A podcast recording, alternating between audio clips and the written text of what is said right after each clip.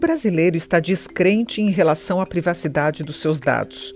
Para 59% das pessoas ouvidas na sétima edição da pesquisa Observatório Febraban e PESP, a privacidade se tornou um mito. Baseado no que a neurociência nos, nos diz, nos diz que o medo aciona o nosso sistema de vigilância. No sistema de vigilância, as pessoas refletem mais sobre o problema, pensam mais e talvez esperemos se acautelam ou deveriam se acautelar mais. O estudo mostra também que a grande maioria dos brasileiros já sofreu tentativa de fraude ou conhece alguém que tenha sido vítima. Eu sou Mona Dorf e neste episódio do podcast Febraban News vou abordar mais detalhes sobre a visão da sociedade em relação à segurança de dados no Brasil. Você sabia que 79% dos entrevistados avaliam que tudo ou a maior parte das operações que realizam de forma online ou pelo celular é monitorada e que seus dados pessoais são coletados por anunciantes e empresas? A pesquisa indica também que a população está atenta e apreensiva em relação a esses crimes e violações dos seus dados pessoais. 91% dos entrevistados acreditam que os crimes aumentaram muito. Em live da Febraban, meus colegas João Borges e Gustavo Pou, da Diretoria de Comunicação, receberam três especialistas no assunto para comentar esses números. O cientista político e sociólogo Antônio Lavareda, presidente do Conselho Científico do IPESP e coordenador da pesquisa, trouxe mais detalhes sobre os resultados. Um deles é que 43% dos entrevistados disseram já ter recebido mensagens ou ligações telefônicas com solicitações fraudulentas. Outra convidada é a Lia Maria Pilate, executiva de prevenção a fraudes do Banco do Brasil, que destacou os investimentos dos bancos em segurança dos aplicativos. Ela falou também sobre a difícil missão de que a segurança chegue também aos usuários. Já o especialista em inteligência cibernética, Éder de Abreu, da Deloitte, falou sobre a importância de senhas fortes e de cuidar muito bem delas para não facilitar a vida dos criminosos. Nossos convidados alertam para o avanço da incidência de tentativas de golpes e a sofisticação dos crimes. Por outro lado, novas legislações deixarão penas mais duras entre elas a Lei Geral de Proteção de Dados, que começa a aplicar multas já a partir de agosto, e a Lei 14.155, que amplia as penas para crimes cometidos no mundo digital. O professor Lavareda começa o bate-papo falando sobre os destaques da pesquisa. O Observatório Febraban, essa última edição do Observatório Febraban, né, ao focar essa temática, que na verdade, na verdade são duas temáticas associadas. De um lado, a questão dos crimes cibernéticos, da fraude, sobretudo do estelionato, né, da apropriação é, de, de, contas é, em práticas de phishing ou tentativas de, de invadir os canais é, online dos clientes de bancos e de outras empresas, né? E de outro lado, a questão, a percepção das pessoas, outro tema é a percepção das pessoas com relação à questão da sua privacidade, da utilização dos seus dados, conhecimento sobre a legislação e a expectativa sobre a evolução dessa questão e desses problemas nos próximos anos. Essa, essa pesquisa, então, João, ela encontrou a, a sociedade brasileira, a maioria esmagadora das pessoas, com medo. 86, praticamente 9 em cada 10 pessoas dizem que tem medo ou muito medo é, desses fatores, desses riscos a, aos quais eu aludi. Dois para cada um dos brasileiros, 56 a 28, chegam a dizer que os riscos são maiores do, até do que os benefícios que o uso intensivo da tecnologia nos traz. 83% apontam um grande interesse nessa questão, João. Ou seja, a, a pesquisa dialoga com o ponto, ela ajuda a iluminar é, uma área temática né, que hoje centra, concentra preocupações e interesse, bastante interesse da sociedade. Você imaginar João, que 43% dos entrevistados disseram que já receberam mensagens ou ligações telefônicas com solicitação fraudulenta dos dados deles para transações, né, transações com empresas ou com os bancos. Mais de um terço receberam mensagem com solicitação de depósito ou transferência é, de recursos. Então, isso é uma prática, 29, praticamente 3 em cada 10 já sofreram cobrança fraudulenta também, que não existia, etc. Então, é grande o medo, o receio das pessoas. Aliás, a própria Febraban, no seu laboratório, que estuda, que investiga, que desenvolve tecnologias a respeito, já tinha levantado que a prática do phishing, depois da pandemia, aumentou 100% no Brasil. E o golpe de, do falso funcionário da central telefônica, certo? tinha aumentado, João Bosch, 340%. Esses dados objetivos, colhidos, identificados pela entidade, agora são é, é, complementados por essa investigação no nível subjetivo, na dimensão das percepções e das opiniões das pessoas. Muito obrigado, professor. Eu gostaria de ouvir a Lia, que ela é responsável por essa área no Banco do Brasil. Então, digamos assim, ela está no campo da realidade é, desse mundo dessas tentativas de fraude. De um lado, a gente tem a, a tecnologia dos bancos, que é para proteger, e, ao mesmo tempo, o crime procura se apropriar de tecnologias para tentar vencer essas barreiras. Eu, Lia, eu queria que você falasse um pouco de como vocês lidam no Banco do Brasil, que é mais ou menos uma linha geral dos bancos, como vocês lidam, como é que você analisa essa situação? É, a pesquisa foi muito interessante, nos trouxe dados é, surpreendentes, eu diria até, né? É, o, o, professor já falou de alguns deles, é, como de 43% de pessoas que já foram abordadas por algum tipo de golpe. A gente percebe sim que teve um aumento muito grande no uso de phishing, páginas falsas. E aí o que eu falo, né, João, é que o crime ele se adapta. Então, é, aquilo que a gente via antigamente de um, um, furto de carteira, um batedor de carteira, é, aquilo que a gente brincava antigamente com os nossos avós, né? Que o assaltante vai naquela casa onde o muro é mais baixo, onde não tem uma grade. Então, houve uma adaptação. E hoje eles abordam muito mais esse mundo é, digital e virtual, né? Os bancos investem bastante em segurança dos seus apps, dos seus sites, e mas o fraudador sempre vai no elo mais fraco. Então ele vai oferecer uma super oferta, ele vai envolver as pessoas é, de tal forma que elas caiam em algum tipo de golpe, né? É uma missão é, bastante é, difícil, mas os bancos têm investido bastante em monitoramento e segurança de seus apps. O Éder, quando a gente pega esse dado de tentativas de fraudes, seja para um meio ou outro, a gente vê que a maioria das pessoas já passaram por essa situação. Você está nessa estatística dos que já sofreram essas tentativas ou você está do outro lado que ainda está protegido, não foi alcançado ainda por esse vírus das tentativas de fraude? Bom, João, infelizmente eu estou na categoria dos que já passaram por isso. Né? Você que é um especialista. Então, exato, né? Mas eu acho que o ponto que é importante aqui, João, é que, como a Lia comentou, os, os atacantes acabam se adaptando, né? Então, é, eu como é, pessoa que trabalha nessa área, especialista nessa área, então, eu passo a adotar todas as possibilidades de proteção, seja das minhas contas, é, seja dos meus aplicativos, né? Então, eu, eu adoto isso, mas ainda assim, é, os atacantes é, tentam usar de outras formas para poder realizar um ataque. Então, gostaria de trazer até um exemplo que aconteceu bastante recente aqui comigo, né, com a minha família. Então, por exemplo, eu tenho um aplicativo lá, acho que todo mundo utiliza aqui, é um aplicativo de mensagem instantânea. Eu fiz lá toda a proteção, de colocar um duplo fator de autenticação, de colocar uma senha, etc., para que é, dificultasse dos atacantes poderem clonar esse meu aplicativo e realizar um golpe. Mas o que aconteceu recentemente foi um atacante é, teve acesso à minha foto, né, achou minha foto na internet, criou uma conta nesse aplicativo né, com a minha foto, com o meu nome, e por algum motivo, por, por esses é, diversos vazamentos que nós vimos já acontecer é, é recentemente, ele tinha os, o número da minha mãe e do meu pai, né, o número de telefone. E o que, que ele fez? Ele criou essa conta com a minha foto, com o meu nome, e tentou realizar um golpe contra minha mãe e contra meu pai.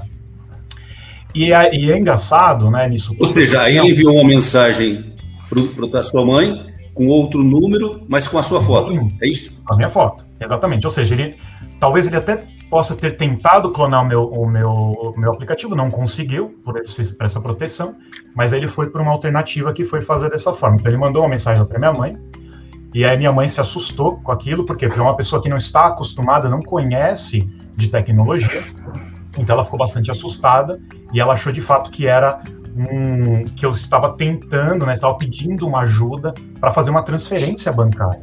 Né?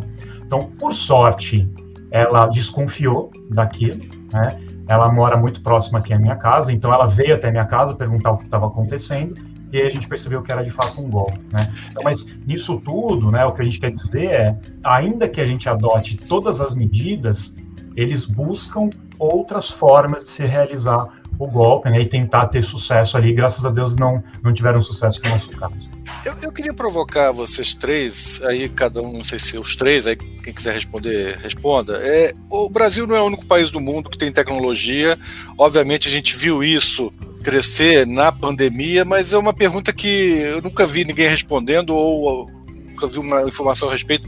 Esse problema é uma pandemia mundial ou uma epidemia brasileira? Ou seja, é, é, é, existe esse problema em todo, todo lugar ou é só uma jabuticaba? Isso é um problema internacional, é um problema mundial. Gustavo, é, se dá como tal em todo o mundo. Há pesquisas do Pew Research e da Gallup que mostram a dimensão disso bastante importante nos Estados Unidos e também, embora em menor quantidade, estudos há que mostram o mesmo problema na Europa. Obviamente isso varia, tem muito a ver com o nível de escolaridade das pessoas, essa é uma variável muito importante. Você vê, por exemplo, que nesse, nessa edição do Observatório, nessa pesquisa, tem uma questão muito importante, muito interessante é, Gustavo, que nos ajuda a pensar sobre a, a, visão que as pessoas têm do papel da tecnologia, porque isso revela um pouco né, da, da, das condições que elas acham que dispõem para enfrentar essa questão.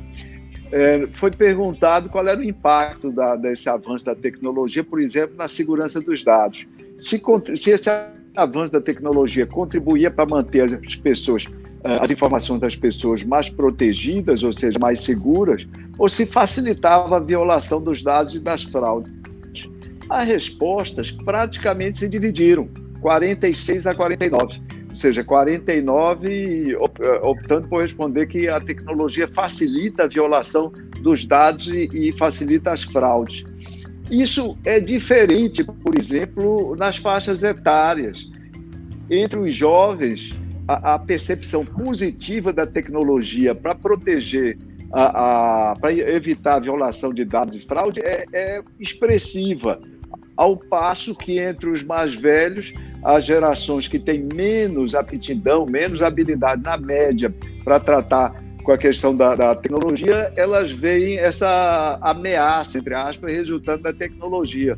Ou seja, elas se sentem, de fato, uh, muitas delas, das pessoas mais velhas, fragilizadas, inseguras com essa avalanche não é, que o avanço tecnológico, e nesse caso traduzido sobretudo em digitalização, trouxe para as suas vidas. É isso que eu queria colocar como um pano de fundo para reflexão sobre essa sua pergunta.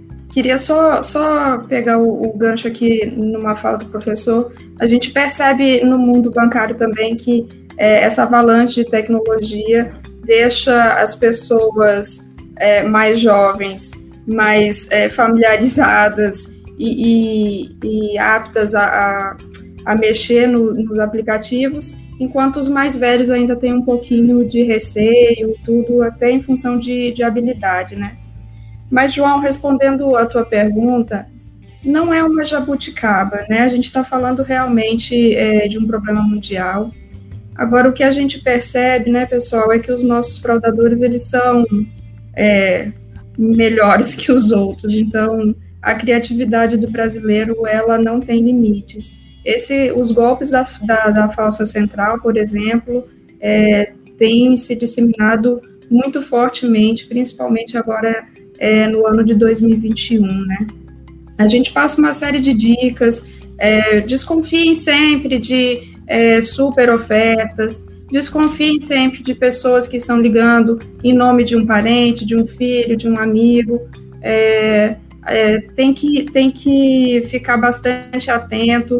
Antigamente, eu digo antigamente assim, 15, 20 anos atrás, a dica que os bancos davam para as pessoas é não anote sua senha e guarde dentro da sua carteira junto com seu cartão. E hoje a, dica que a gente dá é não anote as suas senhas no bloco de notas do seu celular, né? Não use as mesmas senhas para todos os aplicativos.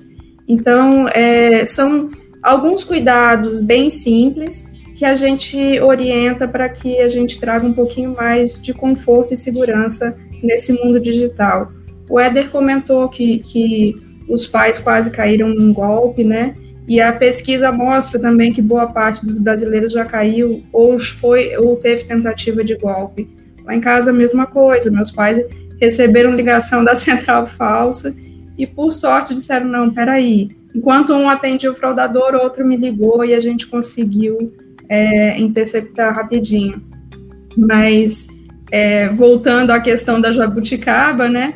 Então, assim, a gente percebe que não, não é uma jabuticaba, é um problema mundial. A gente tem visto bastante casos é, na Europa e nos Estados Unidos. Mas, como eu falei, a velocidade e a criatividade do brasileiro, ela assusta um pouquinho, né? É, Perfeito. E eu concordo com o que a Lia trouxe. De fato, isso é um problema mundial, um problema que a gente enfrenta todos os dias. Infelizmente, os nossos fraudadores eles são muito criativos, né, e eles conseguem desenvolver novas técnicas com uma grande velocidade. Né? Mas um ponto que é importante que eu, que eu sempre gosto de trazer é que é, a gente sempre fala que é necessário que haja uma uma rede de proteção, uma rede de inteligência, de compartilhamento de informações para proteger as pessoas, né? para compartilhar como se proteger. Porque, por que isso? Porque os fraudadores, o que a gente percebe é que eles têm uma rede global para troca de informações de como realizar golpes. Onde funcionou, onde não funcionou, qual foi a técnica. Infelizmente, isso se tornou aquilo que a gente chama de crime é, como serviço. Né? Então, às vezes, os fraudadores, o que eles fazem? Eles usam uma tática que funcionou em um determinado local, em um determinado banco, alguma, alguma instituição, e eles vendem a tática, né, a técnica que foi utilizada. E isso acaba tendo uma expansão mundial. Né? Então, é, isso acaba trazendo uma grande quantidade de golpes que têm sucesso, né, porque isso se expande rapidamente. Né? Então, infelizmente, é sim um problema mundial e por isso que a gente precisa ter uma rede de proteção também mundial, de compartilhamento de inteligência também mundial, para que a gente consiga se proteger adequadamente em relação a esses grupos. Eu queria, eu queria só uma informação da pesquisa que vai ser muito interessante. Eu penso para gente, para você é, é, aí coordenar para fechar essa questão, né? Que é o seguinte: nós vimos ao longo da pesquisa, alguma coisa nós já comentamos aqui, nós passamos pelos sentimentos das pessoas. Vamos sintetizar o principal: medo. Medo. As pessoas têm medo. Vimos algumas percepções e opiniões. Elas sabem, elas acham, elas têm conhecimento de que a fraude está aumentando, a criminalidade está aumentando, parentes ou elas próprias já foram alvo, etc. e tal.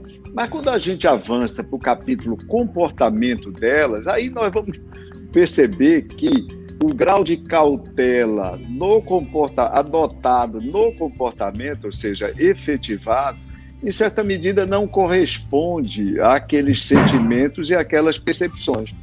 Salvo o melhor juízo, 39% das pessoas dizem que nunca ou raramente utilizam senhas fortes Senhas fortes são aquelas senhas mais complexas, de, de mais difícil é, é concepção ou elaboração ou, ou, ou apreensão por eventuais fraudadores. 68%, quase 7, praticamente 7 em cada 10 dos entrevistados, Gustavo, não trocam as senhas, praticamente nunca trocam as senhas, que é outro procedimento também aconselhado frequentemente por todos os especialistas para as pessoas se precaverem.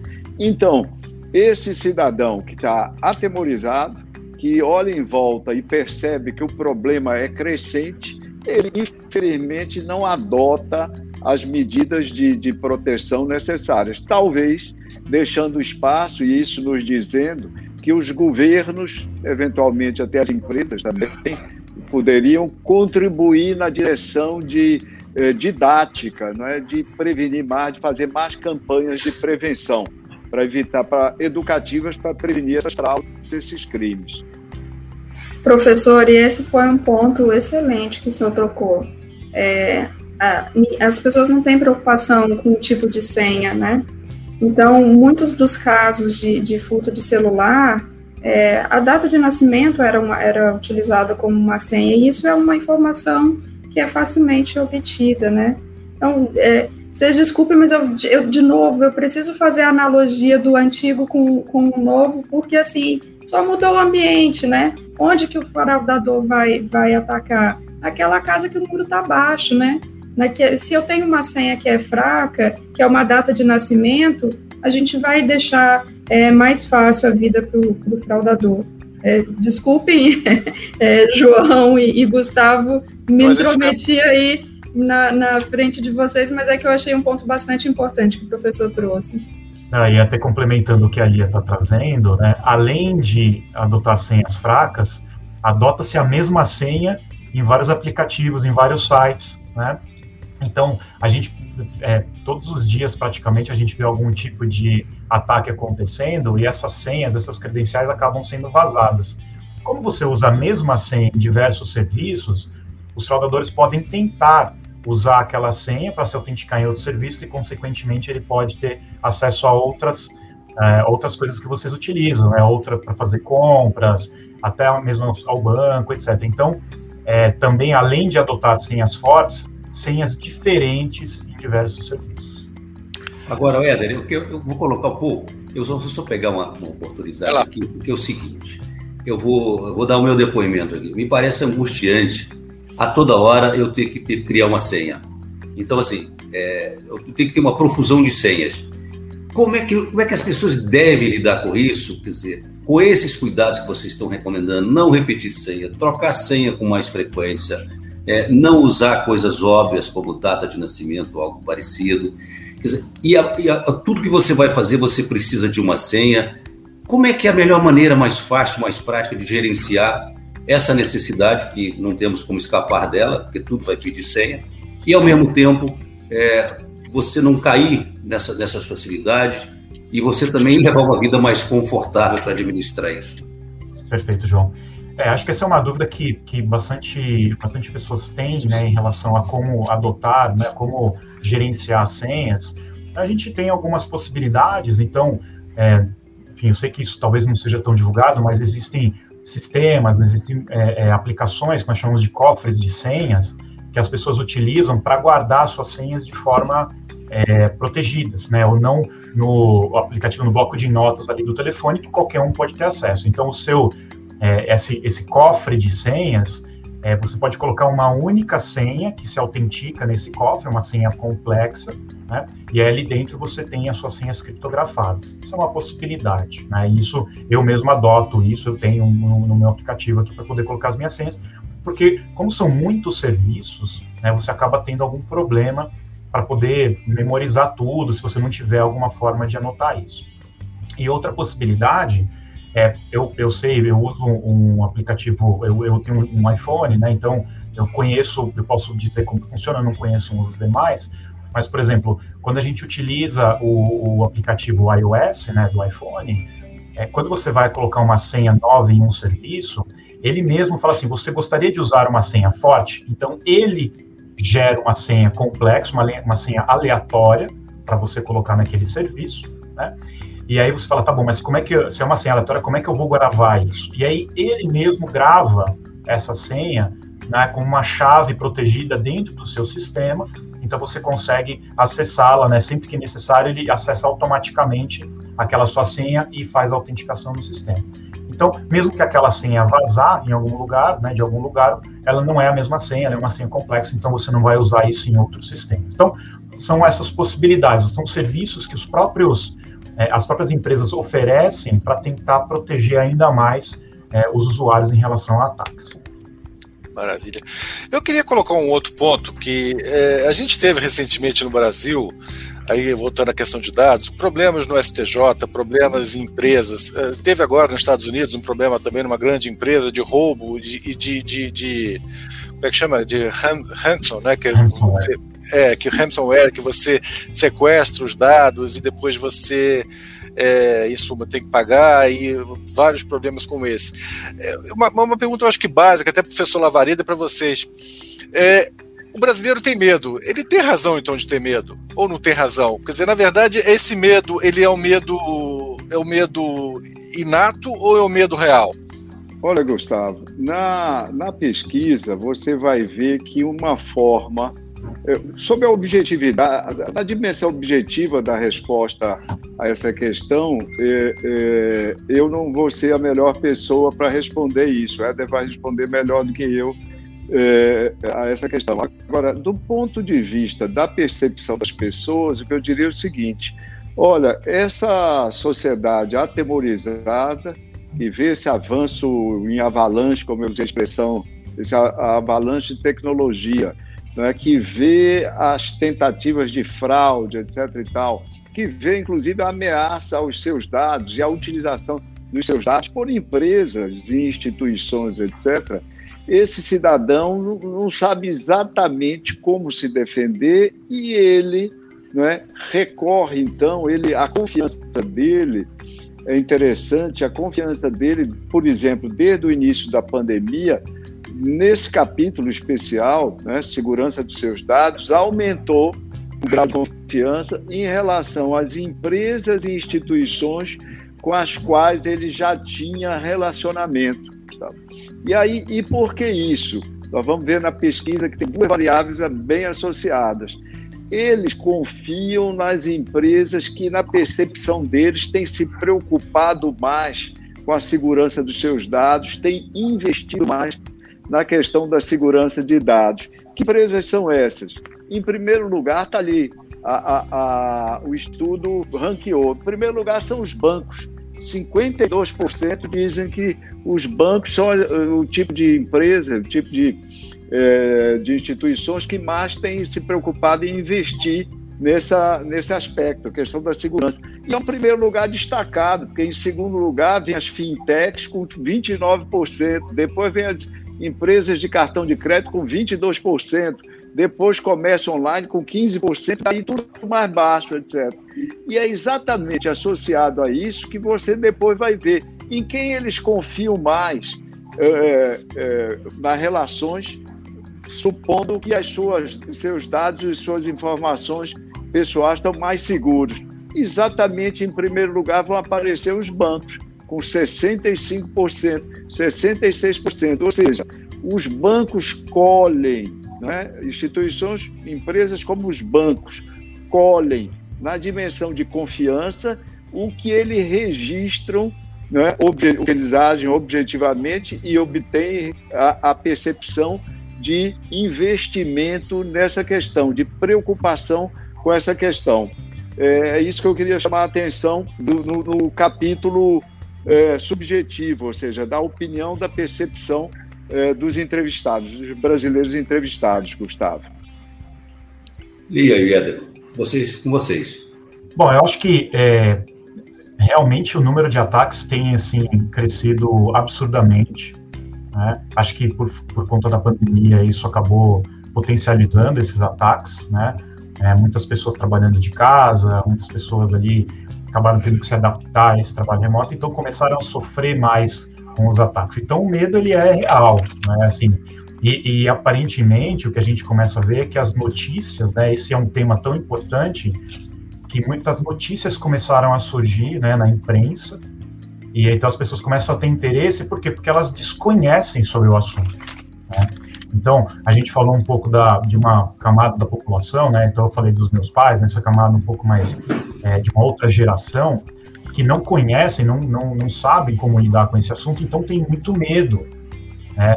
É, e às vezes, e o que aconteceu né, na pandemia, por exemplo, quando você é, estava é, com, impossibilitado de sair de casa, né? ainda estamos com restrições, mas enfim, no começo, então É, eu falo, por exemplo, da minha família, né? Eu estava acostumada a ir ao banco para realizar as transações, ainda vão aos bancos, né? Eu há bastante tempo que não vou em banco, eu faço tudo online, mas tem uma parte da população que sempre está acostumada a ir aos bancos. Com a pandemia, não poderia ir ao banco.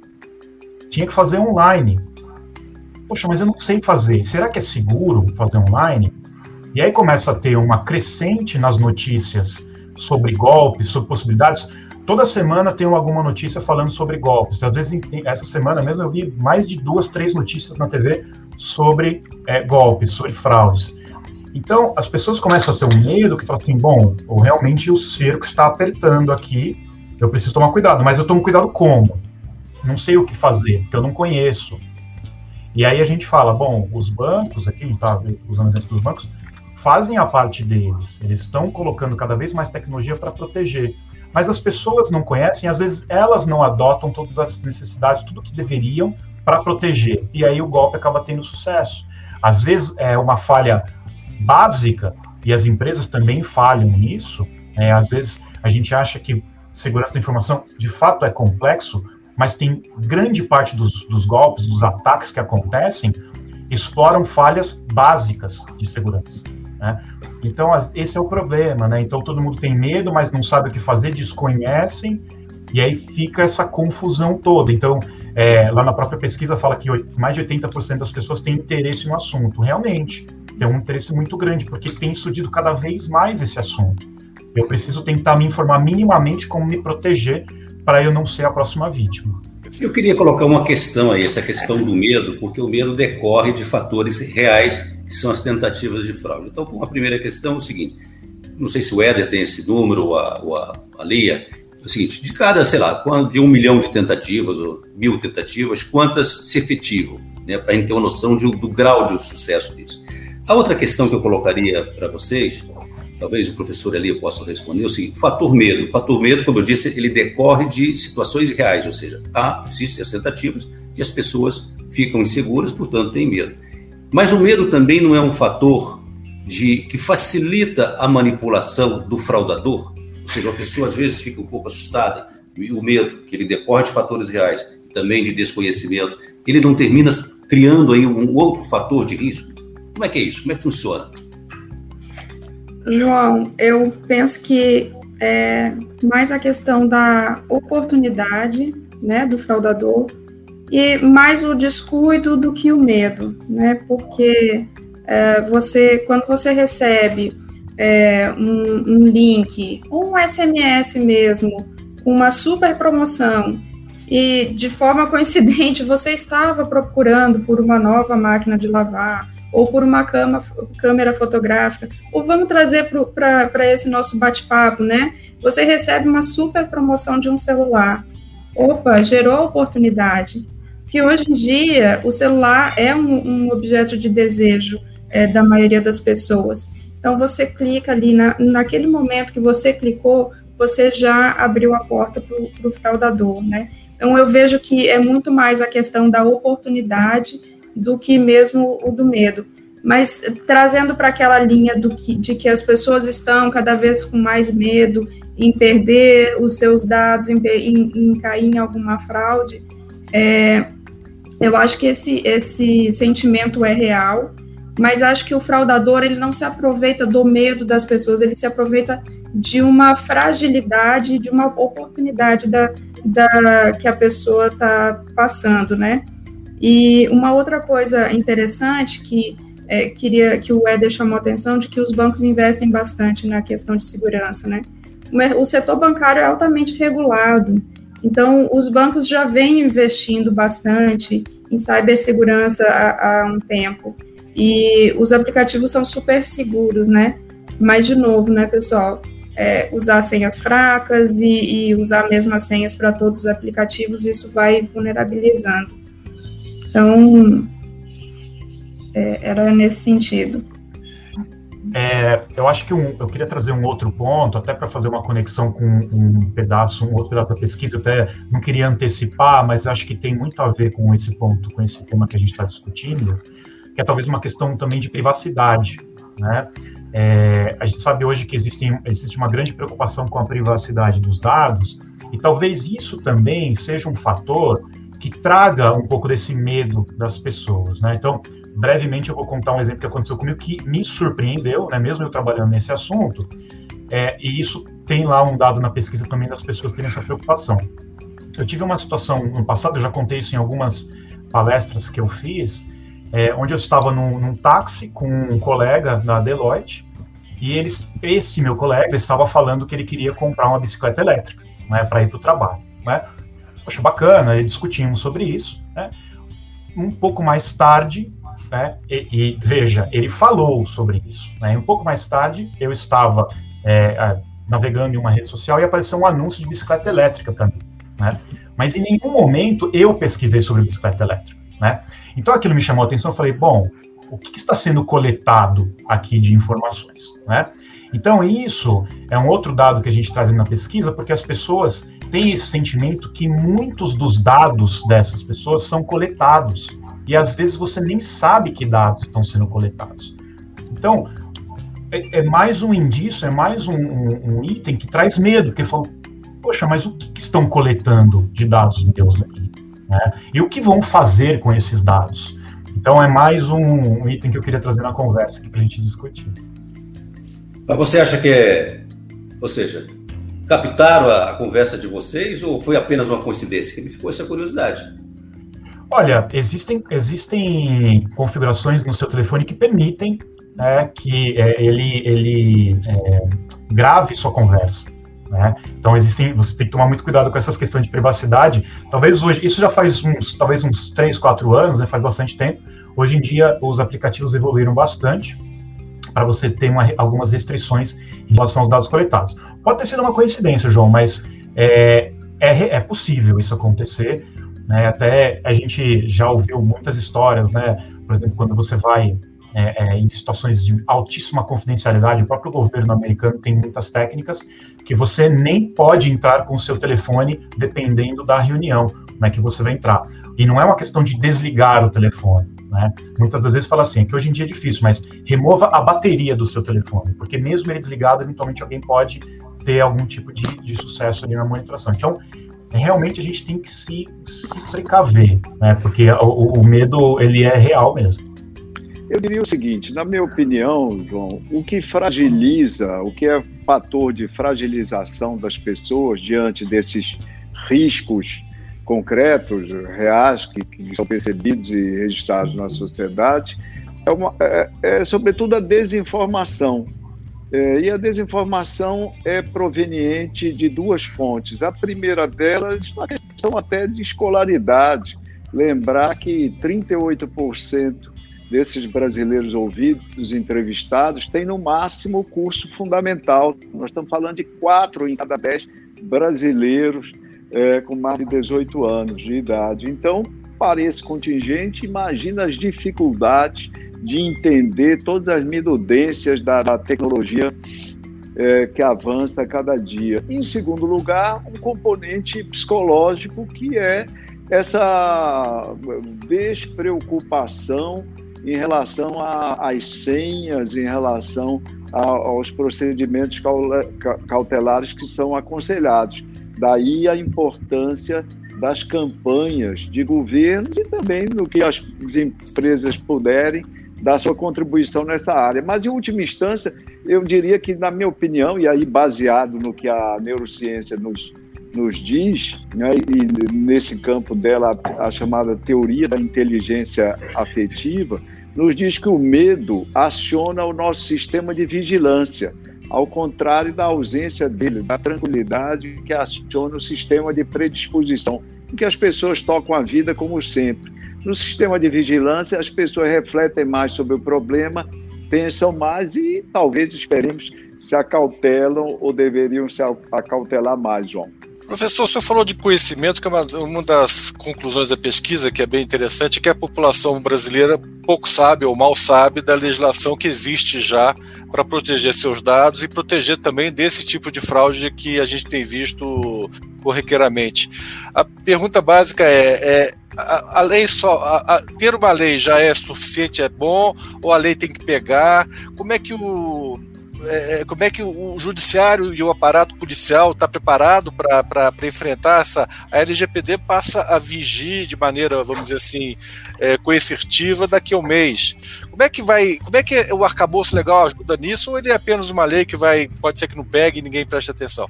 Só para a gente traduzir, LGPD, Lei Geral de Proteção de Dados. Desculpa, é isso mesmo. Exato. Olha, é, Gustavo, vendo alguns dados, por exemplo, 60% dos entrevistados disseram que só ouviram falar ou não conhecem essa LGPD, por exemplo. É um percentual parecido com uh, a Lei Geral de Proteção de Dados, é um percentual parecido com a Lei 14.155, que é uma legislação recente que elevou né, as punições, que aumentou as penas eh, relativas a fraudes, estelionatos eh, cometidos eh, no universo online.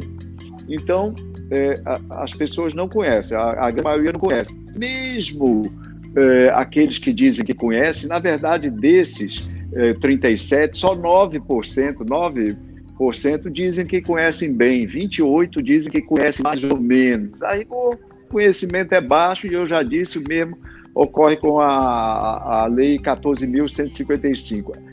Os brasileiros dizem e esperam que a regulamentação deva ser mais dura, não é? que devia ser mais dura ainda a regulamentação desses tópicos. Regulamentação no sentido repressivo, coibitivo e que ajude também a evitá-los. 76%, três quartos dizem isso. Agora, é, é necessário que a população conheça a legislação. Você lembrou que ela começa a surtir seus efeitos, digamos, punitivos, com multas, etc., no capítulo cível daqui a um mês. Vai haver, espera-se que haja uma regulamentação, um traslado para o campo penal, para que venham a, as penas relacionadas a essa nova legislação em curto prazo há uma autoridade nacional de proteção de dados, que ainda não é agência regulatória, mas é uma autoridade de proteção que deve migrar na direção de se constituir como agência, que no momento é ligada à Casa Civil da Presidente da República, e uma agência vai precisar, inclusive, de autonomia. Dito, dito isso, o que se eh, deve chamar atenção é, Gustavo, é a necessidade de conhecimento por parte da população dessa legislação. É preciso que essa legislação seja conhecida para que ela possa, como você disse, aspiando, para que ela possa pegar, para que ela de fato se materialize na sociedade. E isso é muito importante. Nós estamos falando, por exemplo, que as multas vão começar a poder ser impostas daqui a um mês. Pois bem, quantas das pequenas e das microempresas, por exemplo, estão devidamente informadas a respeito? Nós temos no Brasil 20 milhões de CNPJ, 20 milhões de empresas, traduzindo. Dessas, mais de 90%, calcula-se 92%, 93%, são micro e pequenas empresas. É uma tarefa hercúlea dessa autoridade nacional né, de proteção de dados, informar, didatizar essas empresas para que se enquadrem aos dispositivos da nova legislação e também à população, para que a população possa fazer ou tentar fazer valer os seus direitos. Gustavo, é como eu vejo. Agora eu queria colocar outra questão sobre essa questão da nova lei aqui, porque a lei faz o, o, o comparativo entre o passado, quer dizer, o ladrão que pulava o muro, essa coisa toda, Nesse mundo cibernético, você não vê o ladrão, você nem sabe se ele está no seu país, em que estado ele está, a idade que ele tem, não sabe nada. Isso acho que até aumenta esse fator de, de temor que a gente tem em relação a isso. Em relação à lei, em que medida ela vai assustar o fraudador, o ladrão virtual, o ladrão cibernético? Quer dizer, o professor falou muito bem da necessidade da população, das empresas conhecerem melhor os seus direitos e conhecer melhor essa lei que os protege mas em que medida ela vai ser efetiva para, digamos, pelo menos inibir o fraudador? João, a lei ela não, ela não foi feita é, para o, fraudador, né?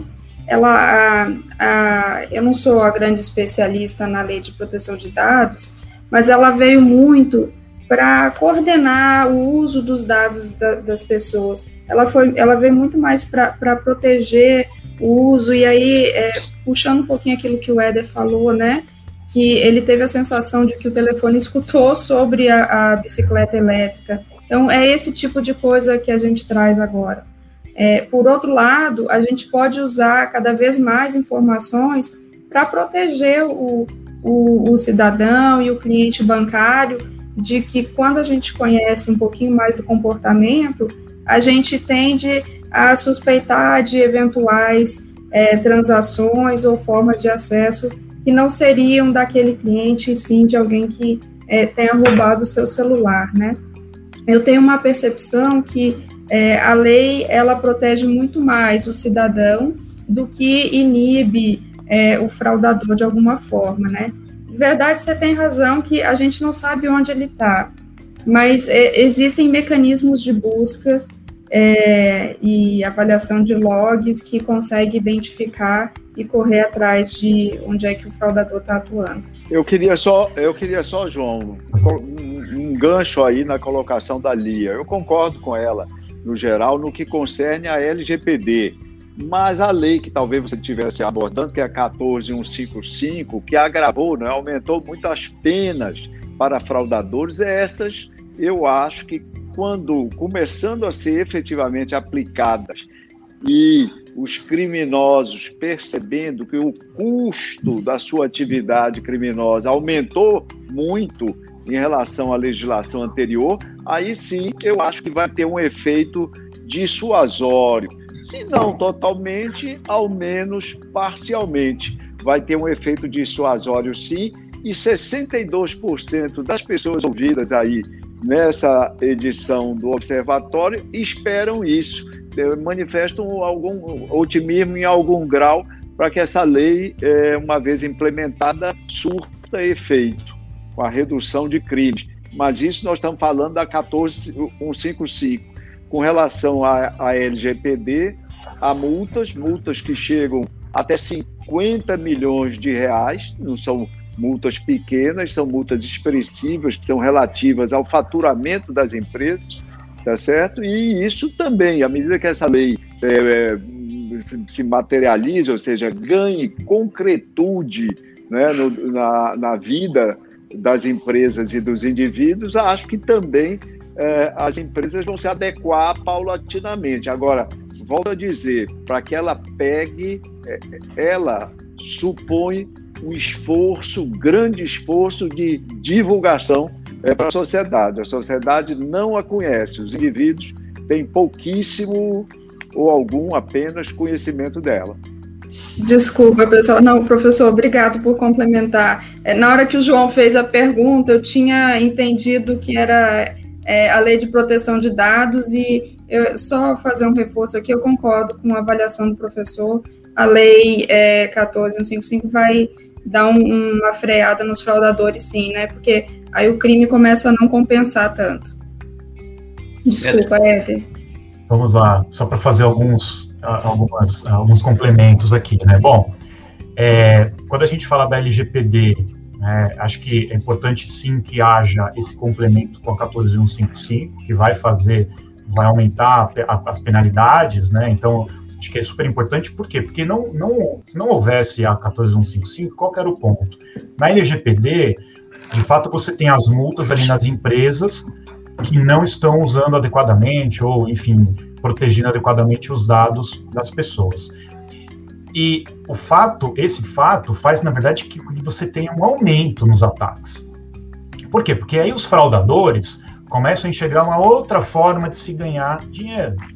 Porque eles começam a cometer ataques, têm sucesso nos ataques, então eles fazem o vazamento, eles cometem o vazamento de dados, então eles obtêm dados que estão em poder dessas empresas, né, que estão sendo utilizados por essas empresas, ficam isso, esses dados com eles. E aí eles podem usar aquilo como forma de negociação com a empresa. Então, o fato da LGPD ter multas, isso acaba monetizando os dados, porque aí eu passo a, a entender quanto valem aqueles dados. Né? Então, isso é uma forma também de ganhar dinheiro. Então, é, a gente até já viu em muitas situações, né, até um pouco antes da LGPD um ano passado entrar em vigor, de que muitas empresas já tinham sido invadidas, os atacantes já tinham dados em seu poder, estavam apenas esperando a LGPD entrar em vigor para eles começarem a negociar esses dados. Então, olha que, que fato é, é também importante para a gente trazer, porque isso acaba impactando muito as empresas, né? Então, tendo uma lei como a 14155 para penalizar esses atacantes, isso de fato pode inibir a, a, os crimes, né? Mas de qualquer forma, é, a Lia comentou, né, que a gente tem essa possibilidade de, de identificar os atacantes. Eu concordo com ela mas ela também, ela é, que está nessa área, ela sabe que muitas vezes a gente tem algumas dificuldades para se fazer isso, né? Principalmente porque os atacantes, eles não fazem, até podem fazer no Brasil, usar redes sociais para poder negociar e tudo mais, mas muitas das vezes eles usam aquilo que a gente não chama de da internet é, é, comum, né? Eles usam ali o que a gente, vocês devem ter ouvido falar que chama Deep Web ou Dark Web, que são fóruns que existem e, e muitas das vezes você tem dificuldade para se fazer o rastreamento de quem está naqueles fóruns, né? Então isso é uma é uma, um outro item ali para se, se trazer. E o último ponto, o último comentário que eu queria fazer em relação ao desconhecimento da lei, realmente é muito grande, né, o percentual de pessoas que desconhecem a lei, como está colocado na pesquisa. Mas um dado que me surpreendeu, professor, na pesquisa, foi que grande parte das pessoas, então eu anotei que 65% das pessoas na pesquisa apontaram que leem aqueles termos dos, de quando estão utilizando um serviço, um aplicativo, então eles leem com detalhes aqueles termos que estão ali, porque é, quando essas leis começaram a entrar em vigor, né, tanto a LGPD aqui no Brasil quanto a GDPR, que é a equivalente na Europa, nós percebemos assim uma avalanche de aplicativos mandando aquelas mensagens dizendo nossos termos foram atualizados, muito em linha com essas leis, né? Mas é, a minha percepção era de que muita gente não lia aqueles termos, né, que simplesmente rolavam a tela para dar o ok e, e continuar utilizando o serviço. Então me surpreendeu as pessoas falarem que, que, que leem, porque ali fala muita coisa sobre os seus direitos nos dados. E aí, ao mesmo tempo, muita gente fala que desconhece. Então acabou ficando um pouco, um pouco confuso em relação a esse dado ali na, na, na pesquisa. Só, só comentando, Gustavo, esse ponto interessante que o Éder levantou, perguntados se as pessoas leem as solicitações, os termos e condições, responderam. A gente vê que dizem que leem eh, sempre ou frequentemente 44%. E dizem que leem às vezes ou raramente, é, é, às vezes 26% e raramente 28%, 54%. Porque se às vezes com certeza está mais próximo ao raramente do que ao frequentemente. Mais da metade da, da população, no sentido estatístico aqui, vulnerável pela desinformação. Entende? Ou seja, vulnerável pela desinformação. 54%, 54% são vulneráveis é, sobre esse aspecto, sobre esse ângulo. Gustavo, acho que tem uma questão final aí para uma resposta rápida. É uma pergunta bem rápida aqui. É, é, o que me chamou a atenção que boa parte do, do, do, dos entrevistados aceitaria a utilização de seus dados pessoais para melhorar a vida em sociedade, seja para combate a crimes, prevenção de suicídio, depressão, etc. E tal. Tenho uma impressão de que isso poderia ser um pouco uh, contraditório e poderia também abrir uma brecha para o mau controle do Estado sobre esse tipo de dado. Isso, o que, que o senhor acha disso, professor Éder? Iria, se vocês quiserem comentar, por favor. Gustavo, isso tem a ver. Em primeiro lugar, isso se conecta bem com o que está disposto na LGPD. A LGPD faz várias dessas situações, excetua é, é, essas atividades. Você viu que é, várias coisas têm mais de 80% de, concordância. Prevenção dos crimes, por exemplo, 83% das pessoas concordam. Utilizar os dados para prevenir fraudes, golpes, mais de 80%. E entre 70% e 80%, tudo que tem a ver o que a lei chama tutela da saúde e proteção da vida dos indivíduos, como prevenir situações de suicídio, desenvolver pesquisas médicas, etc. Isso é a dimensão, isso mostra, isso nos relembra o quanto os indivíduos são empáticos. Essas são é, exceções que as pessoas reconhecem que são relevantes para o benefício coletivo. Isso tem a ver com a empatia tem a ver com um traço de altruísmo que a maioria esmagadora da população e da sociedade né, é, incorpora. Isso é, é importante, eu não consigo ver como é, tecnicamente isso pode ser realizado sem trazer maior risco do ponto de vista tecnológico, é o ponto que você coloca e que o Éder pode comentar melhor do que eu, com certeza. É, eu acho que só um comentário final, que eu, depois eu posso deixar para ali aqui. Eu acho que é, um dado que, associado a esse tema que, que me chamou atenção na pesquisa também, é que, ainda que as pessoas é, é, concordem em compartilhar esses dados em benefício ali da sociedade e tudo mais, ainda a maioria ali da pesquisa aponta que acha que os riscos superam os benefícios no compartilhamento desses dados, né? Então, é, esse é um, também um contraponto aqui para complementar. E essa questão é bastante interessante, né, Éder, é, que eu tinha reparado justamente isso, questão dos riscos versus benefícios, e de verdade, assim, né, é, ninguém gosta de ter o seu é, mundo invadido, né, então, é, acredito que da mesma forma como a gente não tem a cultura de trocar senhas ou de não pensar em que senha que eu vou usar, é, a gente também vai precisar passar por um momento de aculturamento sobre essa questão é, dos dados e do compartilhamento e do que compartilhar, né, pessoal? Eu agradeço muito a Lia Pilate, que é da área de cyber do Banco do Brasil, ao Éder de Abreu, que é um especialista nessa área de fraudes, combate a fraudes, enfim, da Deloitte, e ao professor é, Antônio Lavareda, que é do Conselho do IPESP, o instituto que foi responsável pela pesquisa, Obrigada por acompanhar mais esta edição do podcast Febraban News com novidades e tendências do setor financeiro que fazem parte do seu dia a dia. Esperamos que com essas informações e dicas você se sinta mais seguro no mundo digital. O estudo completo está disponível no site da Febraban, o febraban.org.br. Outra dica é a página especial sobre antifraudes, no endereço antifraudes.febraban.org.br. Você também pode assistir a esta live em numes.com.br. Até a próxima!